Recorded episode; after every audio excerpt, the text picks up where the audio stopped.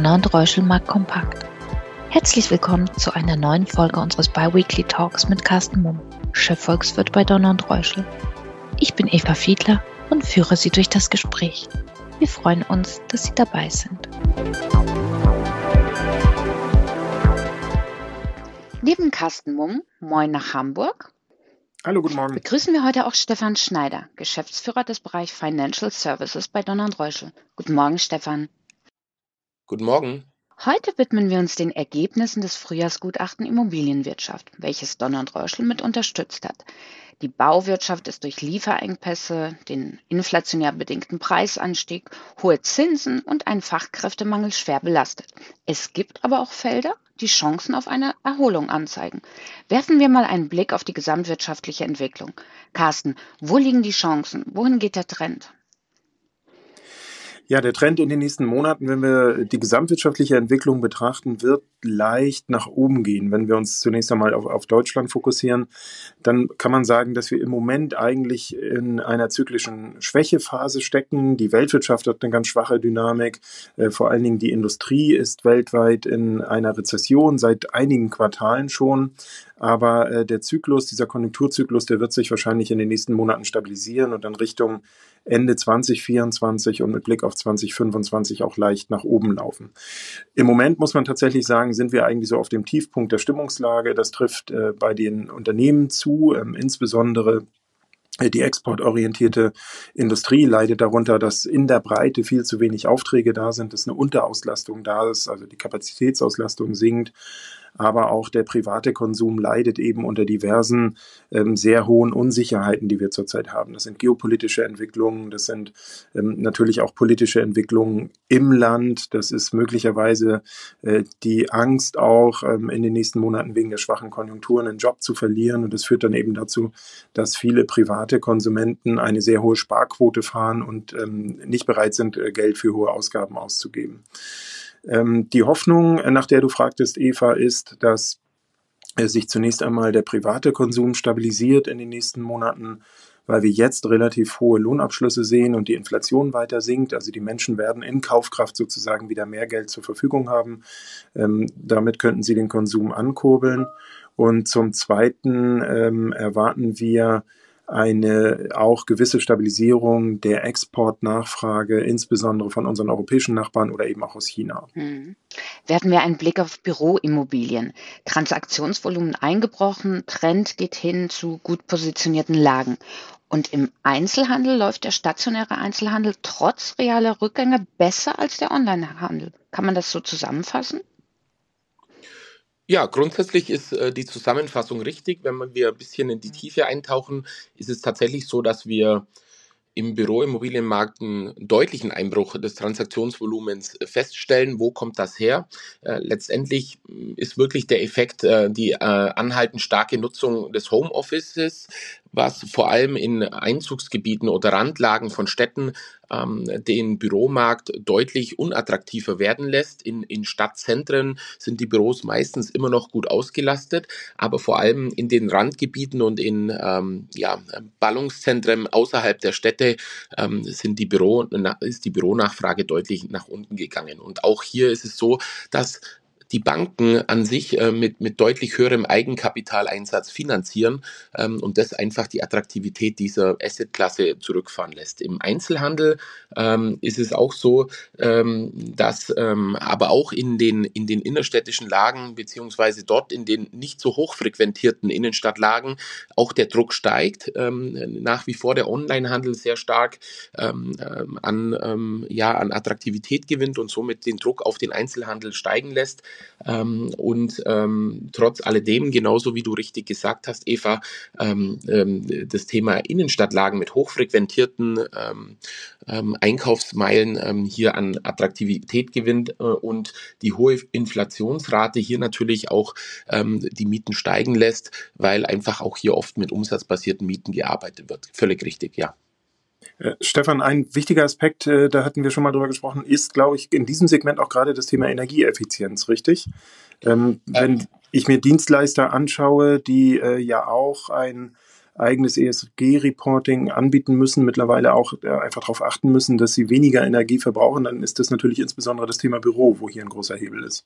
Ja, völlig richtig. Danke auch für den Einwurf, Carsten. Ähm, ähm, auch hier ist es natürlich so, dass sich aufgrund der hohen Kapazitäten im, in, den, in der Vorhaltungen von Büros natürlich dann ähm, die Mieter für ähm, ESG-konforme ähm, Immobilien entscheiden, äh, die dann einfach attraktiver sind und auch in, in, ähm, in die Politik der verschiedenen Firmen passt und daher Immobilien, die schlechte ESG-Werte oder schlechte Energieeffizienzwerte aufweisen, hier nochmal deutlich stärker ab abfallen. Hm. In den Bereichen Healthcare und Logistikimmobilien zeigt sich ein positiveres Stimmungsbild, auch wegen sich erholender Lieferketten. Wie ist da eure Einschätzung? Ja, auch hier ist es so, die Logistikimmobilie ähm, war und ist äh, der Gewinner der letzten Jahre und auch hier ähm, steigt auch die Relevanz immer weiter. Auch hier ist, ist ein Thema der Onlinehandel, ähm, der natürlich das Thema Logistik, Last Mile etc. deutlich befeuert ähm, und ähm, ja nach wie vor eine, eine Assetklasse ist, die deutlich nach oben zeigt. Beim Bereich Healthcare ähm, ist es etwas etwas differenzierter zu sehen. Wir hatten hier deutlich deutlich ähm, Schwierigkeiten die letzten Jahre, weil immer mehr Mieter wegen diversen Insolvenzen in den letzten Monaten und Jahren natürlich äh, die Branche ein bisschen in Verruf kommen hat lassen. Aber nichtsdestotrotz, und das kann man nicht wegdiskutieren, wir haben eine absolute ähm, äh, wir haben absolut ähm, steigende ältere Bevölkerung in Deutschland. Das Thema betreute Wohnen kommt immer mehr in den Fokus. Wir haben ähm, immer älter werdende Gesellschaft und deshalb wird das Thema Healthcare die nächsten Jahre deutlich an äh, Relevanz gewinnen, weil wir einfach mehr Plätze vorhalten müssen und dadurch auch unabhängig von der Lage wir überall äh, Wohnraum für ältere Menschen vorhalten müssen und das wird die Asset-Klasse weiter befeuern. Mhm. Das Sorgenkind ist und bleibt der Bereich Wohnimmobilien mit einem starken Einbruch der Neubautätigkeit. Wie ist da euer Ausblick? Ja, auch hier ist es tatsächlich so und ich glaube, da müssen wir den Bogen etwas weiter fassen. Ähm, das Thema Wohnen ist insofern ein Sorgenkind, dass so wie die letzten Male im Podcast auch erwähnt, die Neubautätigkeit eigentlich zum Erliegen gekommen ist. Wir schaffen es nicht, äh, das Thema Kosteneffizienz, das Thema ähm, Kosten seitens der Staat, Regulatorik etc. nach unten zu bringen. Die Baustoffe sind weiter, äh, haben sich weiter verteuert und wir sehen hier keine Entspannung am Markt. Das heißt, die Neubautätigkeit auch vor allem aufgrund des gestiegenen Zinsumfeldes ist einfach zum Erliegen gekommen. Auf der anderen Seite finde ich persönlich ist Thema Wohnen weiterhin die Assetklasse der Zukunft, weil Angebot und Nachfrage bestimmen den Markt und wir haben kaum verfügbaren Wohnraum und dieser Wohnraum, der vermietet werden kann, ähm, wird an Bedeutung gewinnen und wir sehen es jetzt schon an den Mietspiegeln und an der Vermietbarkeit von Wohnraum. Die Mieten steigen drastisch. Das wird zu sozialen Spannungen führen. Das ist das eine Problem. Ähm, die, die Regierung wird sicherlich mit Regulatorik versuchen, dagegen zu wirken, aber die Assetklasse Wohnen ist und bleibt sehr, sehr spannend, vor allem bei den Steigerungen der Renditen durch den, der höheren Nachfrage nach Wohnraum. Aber auch hier bleibt festzuhalten, ähm, das Thema ESG und, und nachhaltigen Wohnraum zu schaffen, wird hier die nächsten Jahre bestimmend bleiben. Ähm, das Gebäudeenergieeffizienzgesetz ähm, hat sich jetzt äh, etwas entspannt. Die Regelungen sind nicht so hart, aber trotzdem ist es wichtig, ähm, dass man auch hier nachhaltigen Wohnraum schafft im Bereich der, der erneuerbaren Energien und der, der reinen Wohnraumqualität.